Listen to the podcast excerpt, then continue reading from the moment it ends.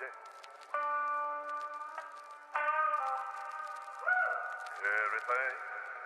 everything, everything gonna be alright this morning. Oh yeah. Everything gonna be alright this morning. Eu sou o primeiro ritmo a formar pretos ricos. O primeiro ritmo que tornou pretos livres. Anel no dedo em cada um dos cinco. Vento na minha cara, eu me sinto vivo. A partir de agora considero tudo blues. O samba é blues, o rock é blues, o jazz é blues. O funk é blues, o soul é blues, eu sou Exu do blues. Tudo que quando era preto era do demônio e depois virou branco, foi aceito. Eu vou chamar de blues. É isso, entenda. Jesus é blues. Falei mesmo. Bem, é muito interessante essa parte aí que a Alice explanou do início sobre como surgiu, como se desenvolveu o racismo, nessa parte do colonialismo, que é uma parte que o Ami Cezé aborda muito no texto dele, um discurso sobre o colonialismo, mas não tem como falar sobre o colonialismo e entrar nessa temática sem lembrar do Fanon no texto Racismo e Culturas dele, que ele fala sobre alienação e assimilação que ocorria nos países em África, na periferia, assimilação com branco. Fanon foi um homem negro, machiricano, psiquiatra, filósofo e marxista. E o principal de tudo, foi um militante do movimento de libertação, tanto no país dele, na Martinica, como nos outros países em África. Fanon, ele escreve nesse texto, Racismo e Cultura. Eu vou ler uma parte desse texto que não tem como eu parafrasear, porque é genial o que ele fala. Então, abre aspas. O racismo entra pelos olhos dentro precisamente porque se insere no conjunto caracterizado por da exploração desavergonhada de um grupo de homens por outro, que chegou a um estágio de desenvolvimento técnico superior. É por isso que, na maioria das vezes, a opressão militar e econômica precede, possibilita e legitima o racismo. O ato de considerar o racismo como uma disposição do espírito, como uma tarefa psicológica, deve ser abandonado. Vimos na primeira fase o ocupante legitima sua dominação por argumentos científicos. Vimos a raça inferior negar-se como raça, porque nenhuma outra solução lhe é permitida. O grupo social racializado tenta imitar o opressor e, com isso, desracializa-se. A raça inferior nega-se como raça diferente. Partilha com a raça superior a convicção, as doutrinas, tudo que lhe diz respeito. Tendo os autotones, ou seja, os indígenas, os originários da terra, assistido à liquidação do seu sistema de referência, ao desabar o seu esquema de culturas, já não lhe resta senão reconhecer como ocupantes, como o ocupante, que Deus não está do seu lado. O opressor, pelo caráter global e terrível de sua autoridade, chega a impor aos índios, aos originários da terra, novas maneiras de ver e de uma forma singular um juízo pejorativo acerca das suas formas originais de existir. Este acontecimento, normalmente designado por alienação, naturalmente muito importante. Encontramos nos textos oficiais sobre o nome de assimilação. O grupo inferiorizado tinha admitido culpabilidade e inferioridade são consequências habituais dessa dialética. O oprimido tenta então escapar-se por um lado, proclamar a sua adesão total e incondicional aos novos modelos culturais, e, por outro lado, profere uma condenação irreversível ao seu estilo cultural próprio, tendo julgado, condenado, abandonado as suas formas culturais e a sua linguagem, a sua alienação, os seus procedimentos sexuais, a sua maneira de sentar-se, de repousar, de rir, de se divertir. O oprimido com a energia e a tenacidade do náufrago, arremessa-se sobre uma cultura imposta. Fecha aspas. Fanon, ele resume tudo o que aconteceu ali no tempo de colonialismo e que até hoje carregamos como uma herança herdada. Porque o racismo que temos hoje não é um racismo que surgiu do nada e que está posto aí, mas que foi uma condição herdada. E ele mostra como surgiu essa eliminação.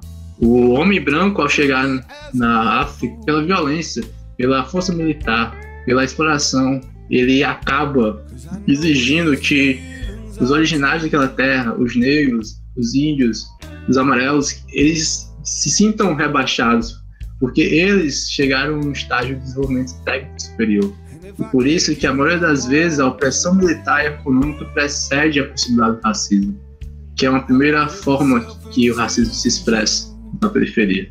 Então, não resta outra saída para as pessoas originárias, para os negros em África, a não ser reconhecer essa raça superior, entre aspas, como a única forma de eles se desenvolverem, a única forma de eles saírem. E com isso eles acabam negando a sua cultura, a sua forma de ser, a sua política, porque existia uma política, e acabam tentando se assimilar com o branco, se alienando, negando a si mesmo para ser como um branco. Só que eles nunca vão poder e nunca poderiam ser igual aos brancos, porque quem decide isso eram os próprios brancos, e os brancos não davam condição para isso. E assim surge o efeito de alienação que Fanon traz ao estudar os países em África, ao estudar a relação do seu país Martinica com a França, que era a colônia. E Fanon nos traz essa assimilação e essa alienação do povo negro. Eu queria só reiterar que todas essas análises de Fanon e todos essas, esses escritos científicos, ele nunca deixa de ser influenciado pela leitura de Marx. Tem toda um, um, uma herança de negação dos paradigmas naturalistas e racialistas na, justamente na construção da crítica da economia política de Marx e a teoria social dele, centrada principalmente no conflito de classes, na luta de classes da sociedade. Então, Fanon ele traz essa herança dessa leitura e dessa negação dos paradigmas naturalistas e racialistas e tenta utilizar essa leitura na crítica à alienação imposta, à opressão sistemática do, do Estado capitalista. Ele a parte da alienação em que ele fala que os psicólogos eles falam tanto desse preconceito que é tornado inconsciente nas produções científicas da época, ele fala que acima de tudo é um rigor do sistema essa transformação é, em uma coisa cotidiana, essa superioridade do branco sendo uma coisa como cotidiana, sendo visto como cotidiano. É, acima de tudo, essa consequência do empreendimento comercial da escravização que torna tudo isso cotidiano. E ele, isso passa, acima de tudo, aspectos culturais. Ele fala que sem escravização não existiria o blues. O, o blues é o lamento dos escravos negros, já, já conecta como isso passa além de níveis magéticos e conscientes da sociedade. 60% dos jovens de periferia sem antecedentes criminais já sofreram violência policial. A cada quatro pessoas mortas pela polícia, três são negras. Nas universidades brasileiras, apenas 2% dos alunos são negros. A cada quatro horas, um jovem negro morre violentamente em São Paulo. Aqui quem fala é Primo Preto, mais um sobrevivente.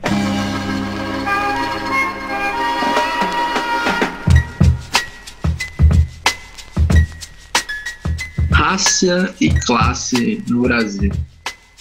Como diria Marx, até hoje a história de toda a sociedade é a história da luta de classes. Quando falamos em.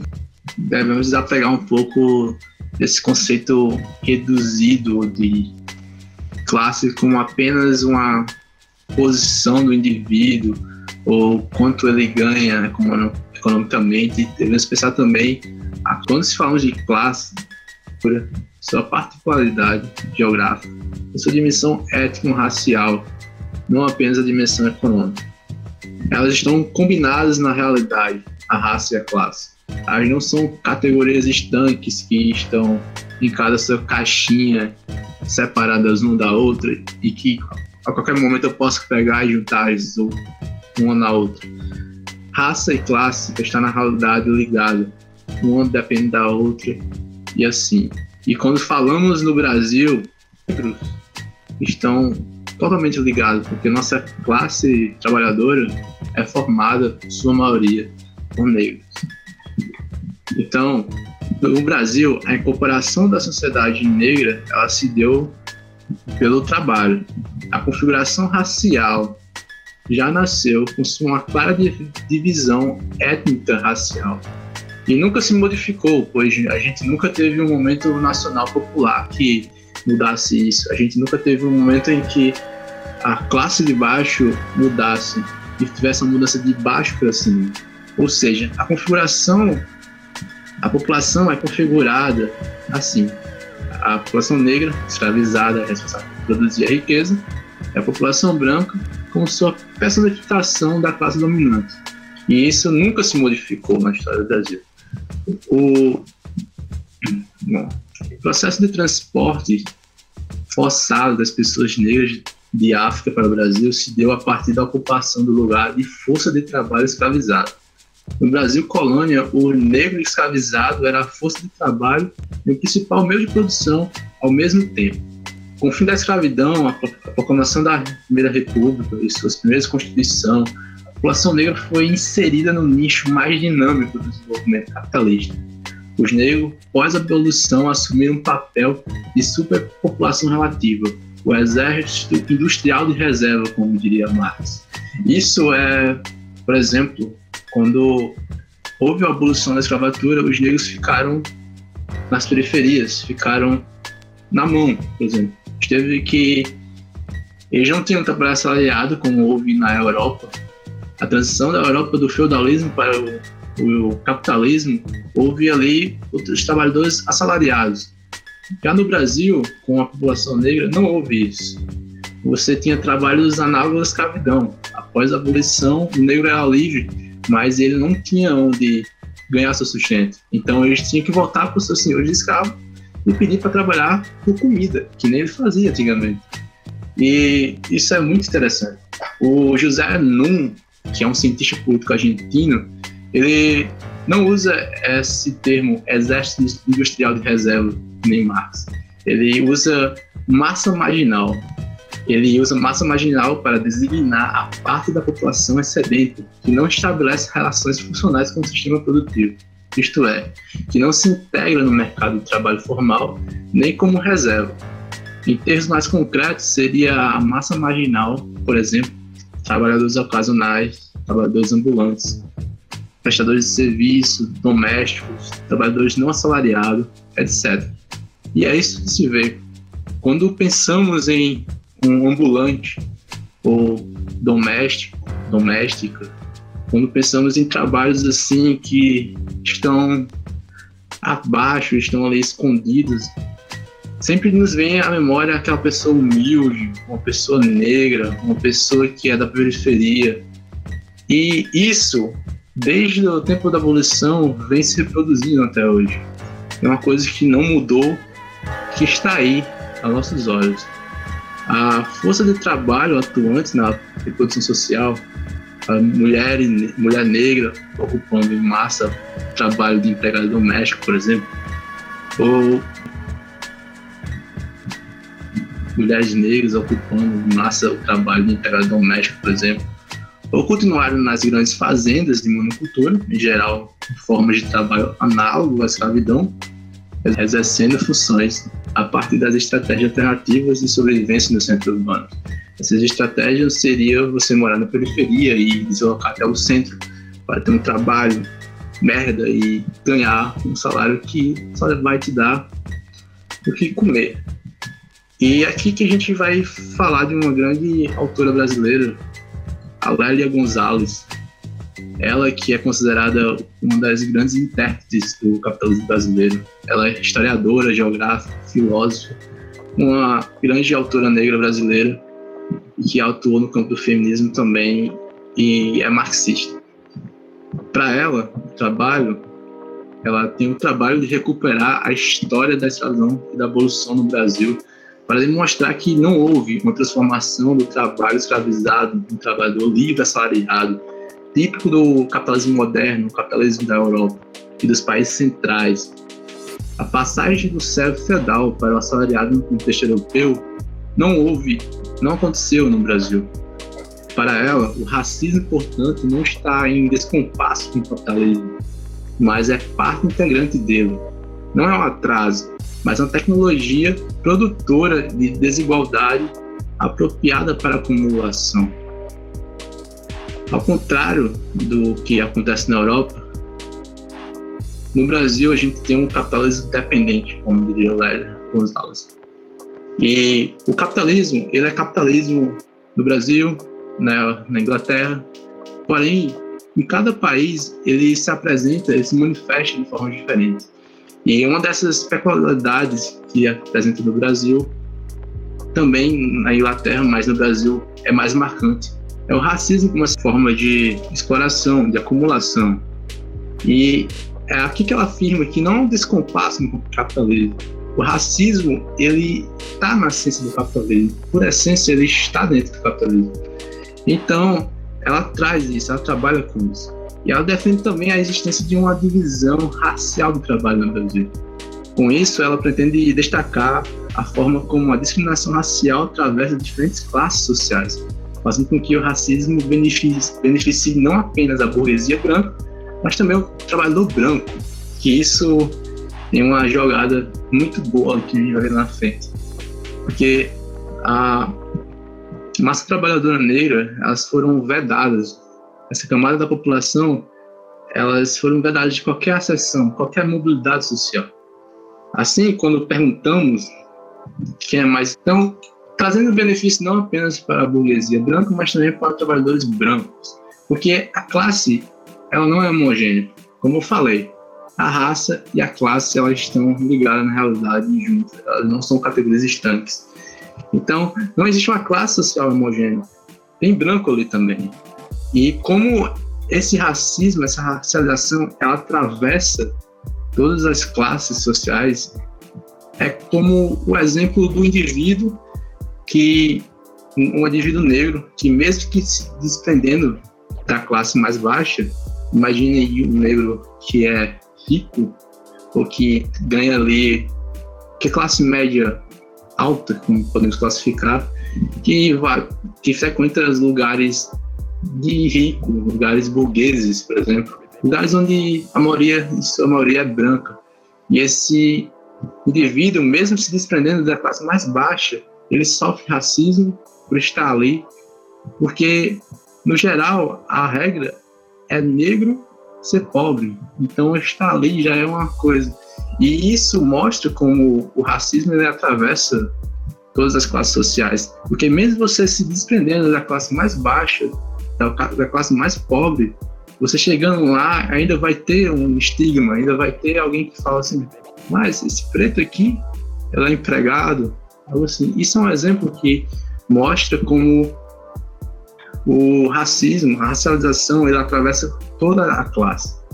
E Lélia, quando ela fala do benefício, não apenas ao burguês branco, mas ao burguês, ao trabalhador branco, é uma jogada da nossa ideologia dominante. Então, Lélia se refere à existência de uma competição por recursos e posições escassos no capitalismo brasileiro, com a qual a classe trabalhadora tem que se defrontar. Nessa competição, o trabalhador branco recebe os dividendos do racismo. O privilégio branco para o trabalhador branco faz parte da exploração do racismo pelo capital. À medida em que produz relações de alienação internamente às classes trabalhadoras e dificulta sua composição enquanto classe.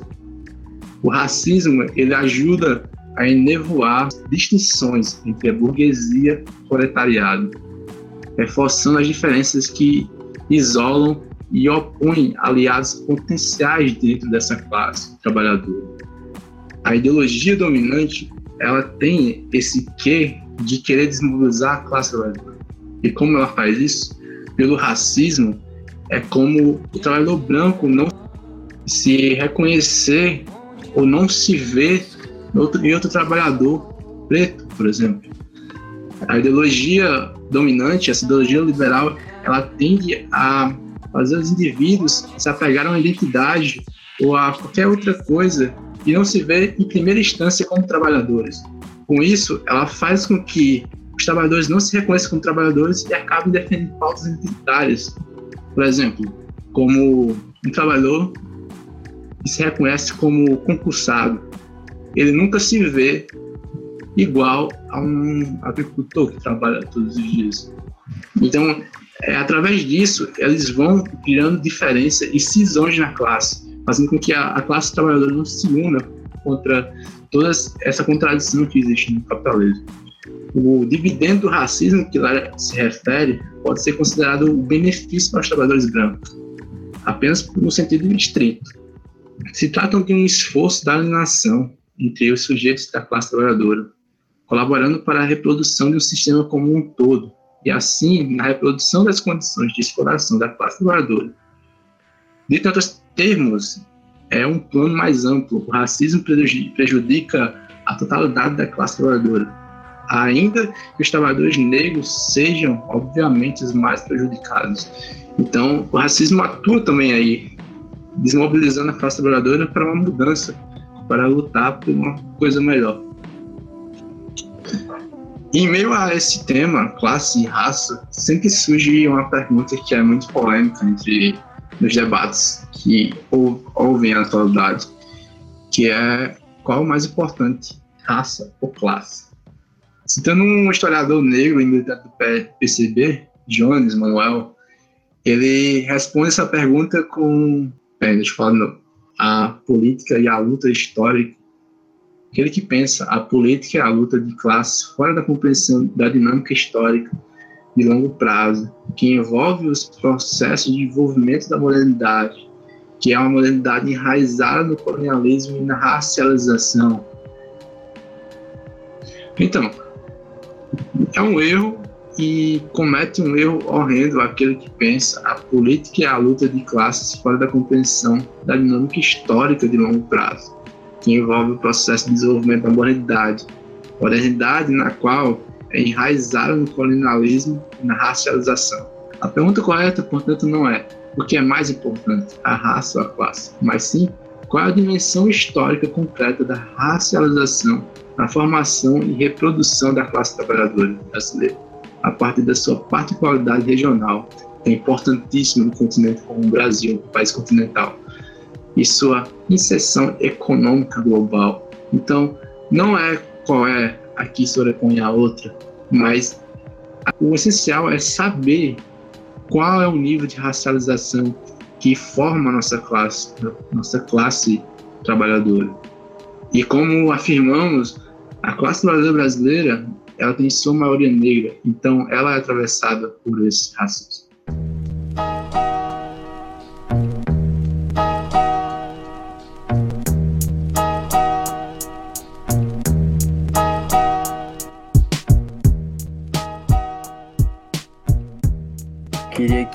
comentar só alguns pontos que para relacionar com a sua fala, acho que é muito importante. Acho importante a gente lembrar que esse banimento, né? Acho importante lembrar que Estado, até para Marx e para Lenin, ele, ele é acima de tudo um aparato de dominação classista. Ele, o Estado, ele é um, tem uma característica dominante. Então a classe que, que, que, rege, que administra o Estado, ela é acima de tudo a classe dominante.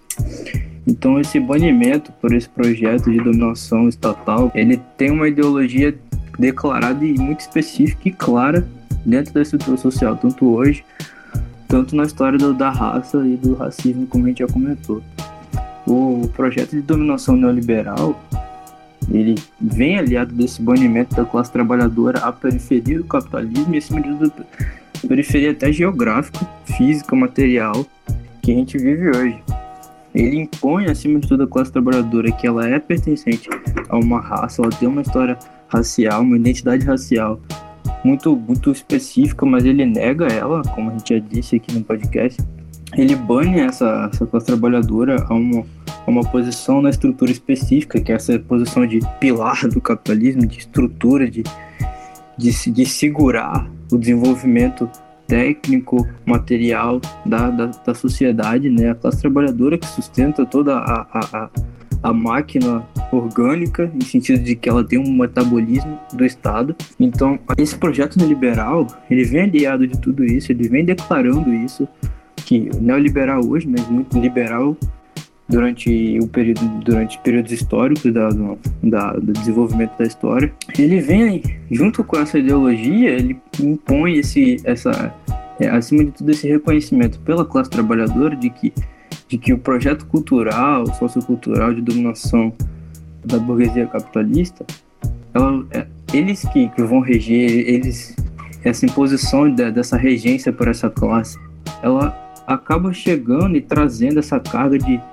acabar deixando a classe trabalhadora numa posição de conformista, de, de, de, negação de uma possibilidade de saída dessa estrutura. O conformismo ele faz parte do projeto neoliberal. Inclusive, é, um dos autores do, da Pedagogia da Libertação, Paulo Freire, é muito, muito importante lembrar aqui que a pedagogia ela tem um papel específico dentro da superação da estrutura capitalista. O Paulo Freire ele, ele entra com a sua pedagogia do, do do, da autonomia, citando como que essa parte fatalista, essa ideologia fatalista da classe trabalhadora, da classe oprimida, da classe é, que sustenta é, o estado de dominação, ele vem aliado com esse fatalismo, ele vem aliado como, como muito estritamente ao projeto neoliberal, ao liberalismo. É uma imposição histórica do, do momento que a gente está vivendo. É uma coisa que precisa ser reconhecida e que se conformar e se adaptar, acima de tudo, é positivando esse conformismo, deixar como se fosse, ah, pô, já tá, já a burguesia nunca vai sair de lá e é isso e a gente vai continuar nessa posição de oprimido e de negação de direitos e, e nessa posição de, acima de tudo, de sofrimento psíquico, material, orgânico, desenvolvimento de inúmeras doenças por causa do, dos regimes trabalhistas é, exaustivos. Essa, esse conformismo ele é um, um aliado do, da, do liberalismo acima de tudo e que Paulo Freire critica esse fatalismo da, da classe trabalhadora e da classe média e da classe que produz acima de tudo todo o material que, que dá a base do sustento da vida da sociedade atual. Em relação a essa, essa cultura de conformista, é, inclusive Fanon, né, no livro dele, A Pele Negra Máscaras Brancas, ele fala que a assunção, essa assumir essa linguagem, ela também vem junto com, a, com uma carga cultural. A linguagem específica do, do, da, do, da localização geográfica e na estrutura da, que está que, que tá existente, está posta na, na, na, história atual, no momento atual da modernidade, ela vem com essa carga. Essa carga ela não, é do, ela não veio do nada, ela não está simplesmente posta. Uma coisa que a gente precisa lembrar sempre é que as coisas não estão dadas do nada, elas não vieram do nada, ela tem uma história e uma carga. Então essa cultura, essa linguagem que a gente perpassa e perpetua, como, enquanto classe trabalhadora, enquanto classe média, enquanto classe que sustenta, enquanto, enquanto classe dominada, ela tem uma, uma história.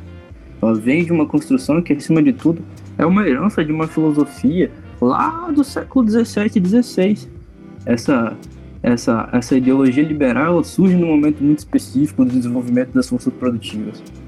Ela surge aliado a essa necessidade de dominação e de inferiorização de uma raça específica.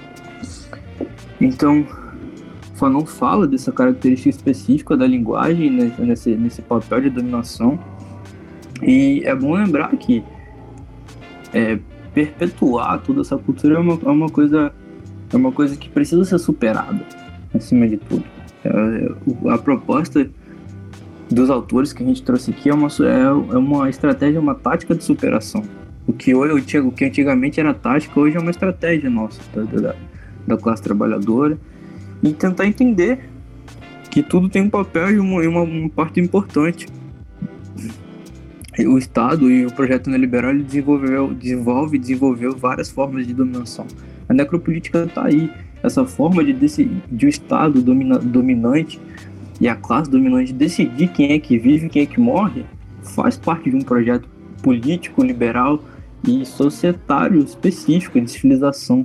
Esse fardo civilizatório do, do homem europeu branco, dos, dos países imperialistas, majoritariamente branco, eles vêm aliado a esse, esse projeto, um, um, projeto muito específico, e a gente precisa reconhecer isso acima de tudo, entender que o Estado ele não desenvolve máquinas de guerra à toa.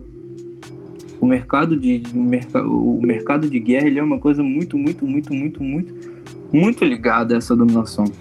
Então, entender todos os aparatos estatais. Hoje a gente tem uma polícia, um exército, um exército brasileiro com uma herança de uma legislação, de, de, uma, de uma instituição que era uma que era basicamente para proteger a burguesia da época, para proteger o império.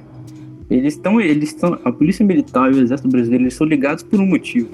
Estão aqui para assegurar essa dominação, essa, essa instrumentalização dos aparatos estatais é uma coisa muito específica do momento que a gente vive hoje, como um projeto necropolítico e do, do, do neoliberalismo. Então a gente precisa lembrar disso, que toda essa aliança do pacto narcísico da branquitude, que a necropolítica como projeto neoliberal está posta e que a nossa cultura ela tem uma origem. E acho que é importante só lembrar isso, eu queria tá, trazer esse ponto pro, pro debate.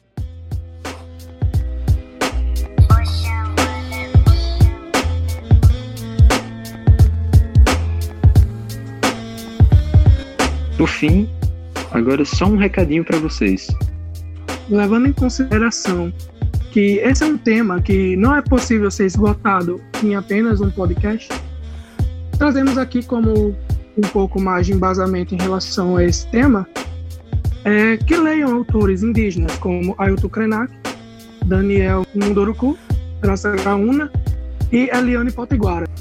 Dada a extensão do tema, leiam também autores negros, como Achille Mbembe, Angela Davis, Bell Hooks, Chimamanda Adichie, Francis Fanon, Milton Santos, Lélia Gonzalez, Sueli Carneiro e Malcolm X. Como também de Jamila Ribeiro, Ronald de Moura, Grada Quilomba, Neuza Souza, Silvio Almeida, Machado de Assis, Lima Barreto, Carolina de Maria de Jesus e entre outros. E aqui, gente, vamos deixar um seguinte questionamento. O quão racista você é e o quão você reconhece isso em você?